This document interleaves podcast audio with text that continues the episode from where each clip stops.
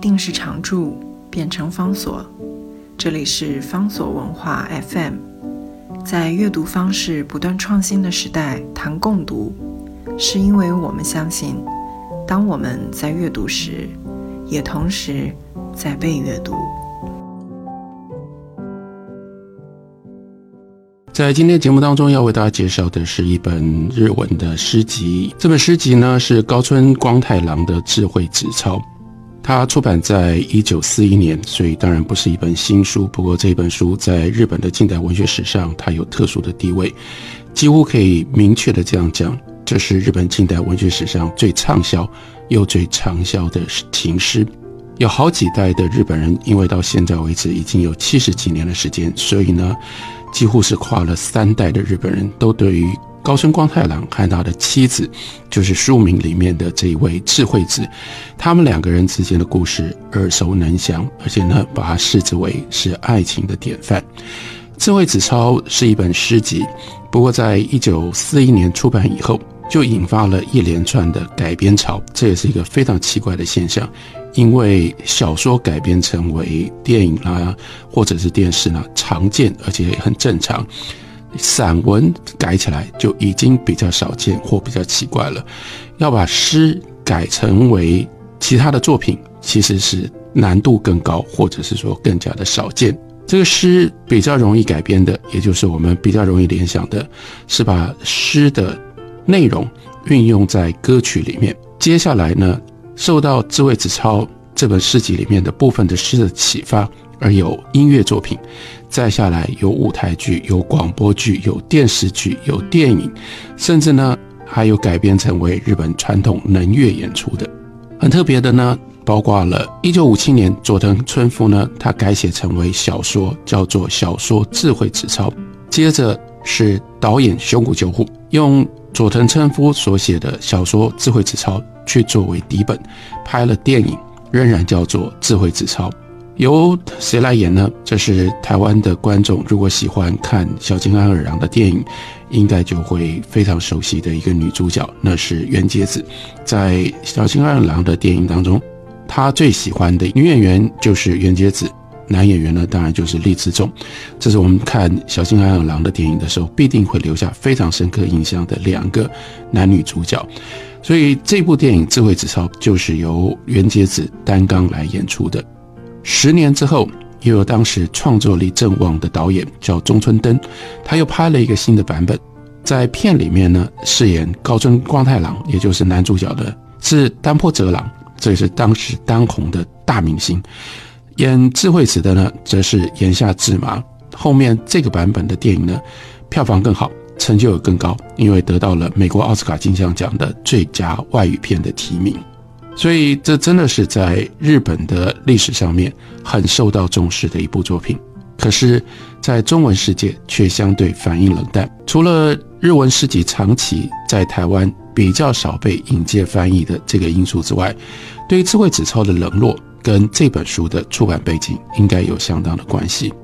这本书收录的是高村光太郎从一九一一年到一九四一年当中为智慧子所写的这些诗作，而一九三八年其实智慧子就已经去世了。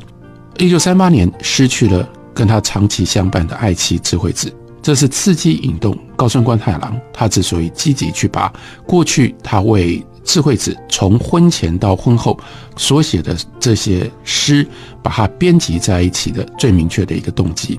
然而，一九三八年，大家想一下，那是战争期间，跟智慧纸钞编纂出版的同时，高村光太郎写了很多赞颂战争的作品。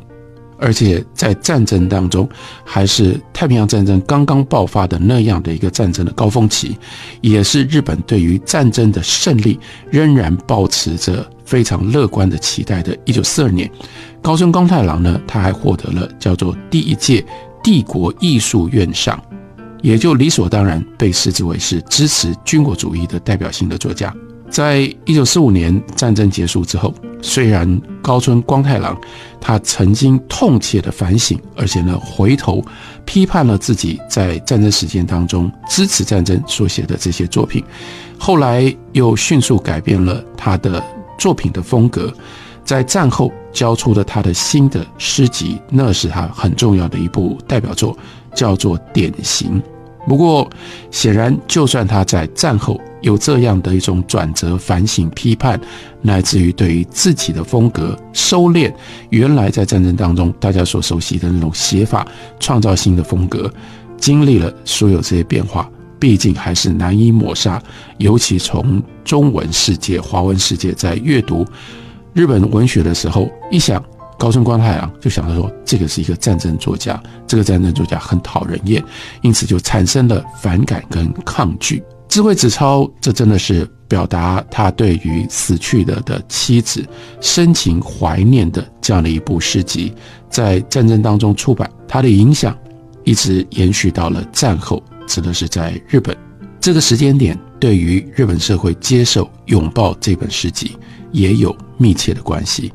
然后我们回想、想象一下，也就能够清楚的了解，在那几年当中，多少人在战争里失去了你最亲近的人，所以需要有能够有一种方式、有种管道，来发出、来表达失落、痛苦、怀念的种种的感情。可是原先在军国主义的威权统治底下，你怎么能够表达这些东西呢？军国主义是。昂扬的、阳刚的，一直要朝向胜利的，一直要强调不惜任何的代价、不惜任何的牺牲，所有的代价、所有的牺牲都是应该的。你就不能说：“哎呀，我失去了一个亲人，我好失落，我好痛苦，我好怀念他。”因为那是违背军国主义的意识形态的。等到战争结束了，接下来日本所遇到的不只是战后，而且战后是美军占领，美军占领的统治。你也不能够去说，哎呀，战争好痛苦啊！我现在好怀念战争当中我失去的亲人。战争真是一个糟糕的事情，因为在战争当中，许多日本人死去，其中的理由是大轰炸。大轰炸制造了日本普遍的人间的悲哀。大轰炸是谁造成的？是谁来轰炸的？是这个时候在统治日本的美国人，而且是美国军方。智慧子他倒并不是死于战场或者是轰炸，因此才得以避开了这样的禁忌。于是高村官太郎为了他死去的妻子做了这种深情的文学塑像，就取得了高度的代表性。它象征代表了千千万万离开了人世间，因为在战争，多少人。都不是正常的自然的死亡，这种人更容易刺激活着的人 （survivor） 这些幸存者他们的痛苦以及记忆，所以他们虽然离开了人间，但还活在记忆里面。高村光太郎跟他笔下的智慧子就代表了这一群人。当然，智慧子超他的艺术的成就跟他的独特性还不止一次。高村光太郎他的身份不仅只是一个诗人。他是一个艺术家，而且他是一个自觉保持着浪漫艺术家信念的人。他出生在江户，就是后来东京这样的一个文化世家。他们家的文化的家世远早于一八六零年代改名叫做东京，所以为什么特别讲说他是一个江户时期就传留下来的文化世家？他的爸爸叫做高村光允，是知名的雕刻家，而且呢，高村光太郎是。高村光云在家里面的长子，因为是长子，所以早早就被认定应该要继承父亲的文化的衣钵，所以他进了东京美术学校雕刻科去就读。他爸爸是一个雕刻家，所以他也是学雕刻的，而且透过父亲的影响力，就二十岁出头就已经预定好了，把他的学业完成了，他就可以顺利的回到母校东京美术学校。去任教，所以东京美术学校已经先帮他保留了一个位置，你就知道当时他的家世在日本的艺术界有多么样的显赫。这个时候唯一差的只是说他要到海外去留学，海外留学以便开拓视野，并且取得更高的学历。一九零六年，他就带着他的爸爸给他的当时相当大的一笔钱两千块钱，然后呢启程到了纽约，这是他的第一个目的地。然后再从纽约转到了伦敦，转到了巴黎。他一共在外面待了三年的时间。信或不信，这三年的海外经验真的就彻底的改变了他的艺术的眼光，以至于也冲击了他对于自己作为一个艺术家的一种自我的认知。为什么说信或不信呢？信是说这本来不就是他的目的吗？之所以到海外，就是要扩展视野，然后对他产生这种冲击。究竟做一个艺术家怎么做？要做什么样的作品才叫做合格的、好的、精彩的艺术家？这个时候他有了不一样的认识，不一样的了解。那不幸的在哪里呢？回到日本之后，因为他改变了，所以他对于他爸爸所属的这样日本艺术界的环境。这里面所流行的各种不同的观念还有做法，他就越来越感觉到强烈的不满，于是进一步就产生了跟父亲之间越来越严重的冲突。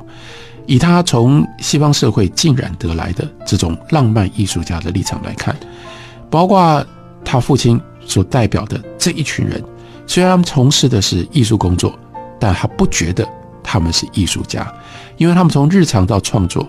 都太考虑到、太顾虑到世故人情，没有一种超绝的追求。更让他受不了的是学校的体制的约束，跟他心目当中的艺术生活相去甚远。所以他回到了日本之后，就有了这么一段非常痛苦挣扎、跟父亲冲突的经验。后面如何解决这个事情，然后再来为什么会跟他的智慧纸钞有发生什么样的关系？休息会儿，回来告诉大家。